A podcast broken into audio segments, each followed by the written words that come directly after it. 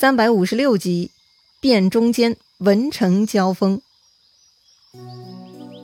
上回咱们说到，诸葛亮拿下了魏国的南安、安定、天水三郡，顿时啊，蜀国的声威大振，远近的州郡呢，居然都来投降。这么一来呀，魏国的朝堂就不安了，皇帝也吓坏了。在王朗的建议下，皇帝曹睿派出了曹真为大都督，有汉中作战经验的郭淮为副都督。王朗为军师，在这一年的十一月，带上二十万人马呢，就出征了。这次的先锋名叫曹遵，是曹真的宗族弟弟。另外呢，又派荡寇将军朱赞为副先锋。大军开拔，由皇帝亲自送到洛阳的西门之外。看来啊，魏国上下对此事是很紧张啊。曹真带上大军，也不用走太多路哈，就来到了长安。过了渭河呢，就下寨了。好了。马上就要跟诸葛亮交锋了，该怎么出牌呢？曹真呢，先跟王朗、郭淮商议。要说呀，这回王朗主动请战，想必呢他已经有想法了。果然呐，王朗是胸有成竹。他说：“来日可严整队伍，大展旌旗。到时候他王朗只要用一席话，就能叫诸葛亮拱手而降，让蜀兵不战自退。”太好了，若能如此，那是求之不得呀。曹真很高兴。按照王朗的说法，当夜传令三军，要求来日四更做早饭啊，天亮时分就要搞定一切，确保那个时候啊队伍整齐，人马逶迤，旌旗鼓角全部就位。同时呢，曹真派人去蜀营下战书，约好来日交战。果然，到了第二天，双方呢列阵于岐山之前，两军这就相遇了。果然呐，这回魏军的气势雄壮，比之前夏侯茂带兵的时候是大不一样啊。先是三军一通擂鼓，号角齐鸣。这个开场音乐到位之后呢，司徒王朗就骑着马出来了。王朗的上手是都督曹真，下手呢是副都督郭淮。哎，所谓上手就是比较尊贵的位置，其实嘛就是在左手边啊。也就是说，王朗在中间，左边是曹真，右边是郭淮，三个人呢并排出来了。王朗派人呢跑到阵前大喊。请蜀军主将出来答话。于是呢，蜀军这边也开始动作了哈。门旗打开，先是关兴、张苞分左右而出，两个人呢骑马守在两边，然后又出来一队队骁将，也是分左右站好。最后正中间呢才出来一辆四轮车，车上嘛不用说了，那就是诸葛孔明了。他端坐于车中，头戴冠巾，手拿羽扇，素色衣服，黑色飘带，飘飘然有仙风道骨啊。他呢，就这么优雅的上场了。要说呀，诸葛亮出场这个样子，估计可以参考京剧等戏剧表演的场面了哈。反正就是挥动的旗帜中，一个个人快速出场，走向两边。主角呢，最后从中间压轴亮相。诸葛亮远远看到对面魏军阵中的三个盔盖，三面大旗，旗帜上嘛都是有姓名的。中间这位白胡子老者啊，正是魏军军师司徒王朗啊。此刻魏军喊话。诸葛亮嘛，自然不含糊，让人把自己的小车推上前，并且派出护军小校前去传话，说汉丞相与司徒会话。好，诸葛亮出来就好。王朗啊，早先就已经想好了很多说辞，此刻终于登场了。王朗很高兴，这就出马相应了。这两个人呐，一个坐在车上，一个骑在马上，互相拱手欠身，就算行礼了。通常两军对阵出来的呢，就是武将先锋。见面嘛，吼两句就开打了。但王朗跟诸葛亮都是文人，用脑子的呀，所以呢，接着他们就要进入对话阶段了。这两个人的对话呢，也是《三国演义》中非常别致的一段。这回的对话非常有成果，这儿呢，咱们得介绍一下。先是王朗开口质问诸葛亮：“久仰大名，听说你诸葛亮是知天命、识时务之人，为什么要兴无名之兵呢？”所谓师出有名。打仗嘛，都要有说法的。在王朗看来，诸葛亮莫名其妙兴兵来骚扰魏国，就是兴无名之兵了。那诸葛亮怎么回答呢？哼，诸葛亮出门前洋洋洒洒写了出师表，他自然是师出有名的。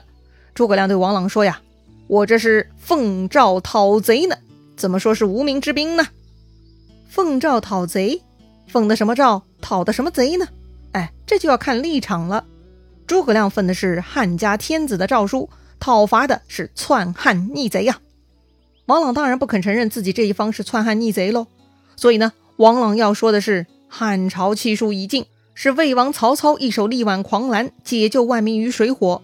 此刻的魏国是接过腐朽汉朝的接力棒，是平定天下祸乱的英雄。啊，王朗呢，把曹丕逼迫汉献帝退位这事儿说成是天命所归，接受禅让。王朗追溯汉朝末年，从桓灵二帝开始，到董卓、袁绍等枭雄祸乱，整个国家嘛都是乱糟糟，盗贼四起，民不聊生。要不是太祖皇帝平定海内，如今百姓还在受苦呢。所以曹氏代汉就是顺应天命的。说起来啊，你诸葛亮自比管仲、乐毅，怎么还如此冥顽不灵？难道不懂顺天者昌，逆天者亡的道理吗？王朗说呀：“我大魏带甲百万，良将千员，你蜀国怎么能跟我们比啊？你量浮草之荧光，怎及天星之皓月呢？所以啊，你不如早点投降卸甲，说不定还有机会封侯当官呢。这样国民安乐，不是很好吗？”哎，这儿王朗说的。你量浮草之荧光，怎及天星之皓月？哎，是什么意思呢？所谓浮草之荧光，哎，就是腐败草团中微弱的萤火之光。这儿呢，就是在比喻蜀国了。而天星之皓月，就是指天上正中间闪亮的明月，比喻的呢，就是魏国了。这两方的差异嘛，实在是完全不可比的呀。正因为如此，诸葛亮呢，就该早早投降，保全自己才对。王朗说完这段话，他是非常得意。哎，这就是他连日来憋的大招啊！确实，王朗的话呢，并不是毫无道理。比起各地军阀征战，百姓跟着被战火涂炭，自然现在呢是好一些了。但是，作为在东吴当年舌战群儒的辩论高手诸葛亮，他怎么可能被这些话给怼住呢？诸葛亮啊，坐在自己的车上，哈哈大笑。他说呀。我还以为你是汉朝的元老大臣，必有高论，没想到你居然说出这种粗鄙之言。这里呢，诸葛亮啊，故意提高嗓门，他大声对着在场所有人说：“我有一言，请大家都安静的听一听。”诸葛亮大嗓门想说什么呢？哎，首先呢，诸葛亮反驳王朗，这个汉朝的问题啊，出在奸臣当道。从宦官祸乱到军阀害国，那都是狼心狗行之辈当道，奴颜卑膝之徒当政，所以才导致国家衰败、苍生涂炭的。这种奸臣自然包括曹魏。曹魏代汉根本不是什么天命所归、接受禅让，本质上就是奸臣篡汉、大逆不道啊！再说这个王朗，他出身东海之滨，当年举孝廉入仕当官，本该匡扶君上、安定汉朝天下。没想到他居然厚颜无耻，帮助逆贼，同谋篡位，这样的罪恶深重，天地不容啊！所谓顺天者昌，逆天者亡。什么是天意？天意就是汉朝不绝。昭烈皇帝在西川继承大统，顺应天意，就该继续匡扶汉室，安定天下。所以这一次，我是奉四君之旨，兴师讨贼。你王朗既然已经成为逆臣，就该缩起脑袋，苟且图谋富贵。怎么还有脸跑到大军之前妄称天数？诸葛亮骂王朗：“好手匹夫，苍然老贼！你马上就要归于九泉之下，又有何面目见二十四弟呢？”哼，老贼，速速退下，让那些反臣与我共决胜负吧！所谓好手匹夫，苍然老贼啊，好手嘛，就是花白头发的脑袋。苍然嘛，就是花白的胡子。诸葛亮骂王朗啊，你满头白发，一脸白胡子，年岁已老，却还是个反贼。你作为汉朝臣子，不但不思报效汉家皇帝，还帮助逆贼篡位，你怎么还有脸在这里跟我来说话？你都快下黄泉了，你又有何面目去见汉朝二十四位先帝呢？所以呢，诸葛亮的结论是啊，王朗，你这老贼，不如早早滚蛋。让其他反贼过来跟我对战吧！哎，这种言论呐，如果王朗是个武将，估计呢就是火冒三丈冲上来要对打了。但是王朗不同啊，王朗还是很要脸的。王朗呢还在试图美化自己的行径，可是阵前一番对话，这诸葛亮居然揭露王朗篡逆不要脸，算是把王朗的名声啊给搞得臭不可闻了。也大大超乎了王朗的想象。是啊，平时的朝堂辩论，怎么会有人说出这么难听又扎心的话呢？王朗啊，还真的没有见识过。一把年纪遭受如此打击，王朗啊，居然气得不行，当场大叫一声，跌落马下，直接呢一头给撞死了。这么一来啊，诸葛亮阵前骂死王朗，就成了流传千古的佳话了。在那个时候，所有主动或者被动跟着曹丕篡汉的人呢，就像皇帝的新衣，大家都明白这件事情丑陋，但没有人会说穿，大家呢都自我麻痹，啊，说什么顺应天命啊。其实呢，他们内心也是挣扎的，所以当有人戳穿他们，就能戳出血来了。王朗死了，曹军乱了，诸葛亮呢却很大气，他对曹真说呀：“我不逼你，你回去整顿军马，来日决战。”说完呢，诸葛亮坐车回去了。曹真啊，果然不敢随意出战啊，也跟着退回去了。曹真没想到，这个王司徒如此积极的要跑出来对战诸葛亮，还推荐自己当大都督，结果。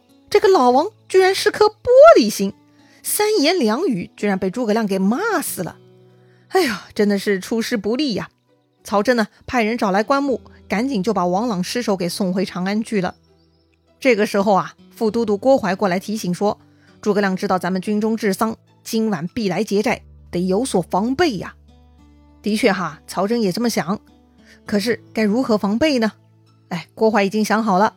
与其被动等待蜀军上门，不如主动出击，派出两路兵从山僻小路趁虚去劫蜀寨，再派两路兵埋伏在自家大寨附近。如果蜀军过来，左右进攻，哎，这样呢就不必担心了。哎，这个计策呢很符合曹真的心意，于是曹真就按照郭淮的建议，派出了曹遵、朱赞各自带一万人出去。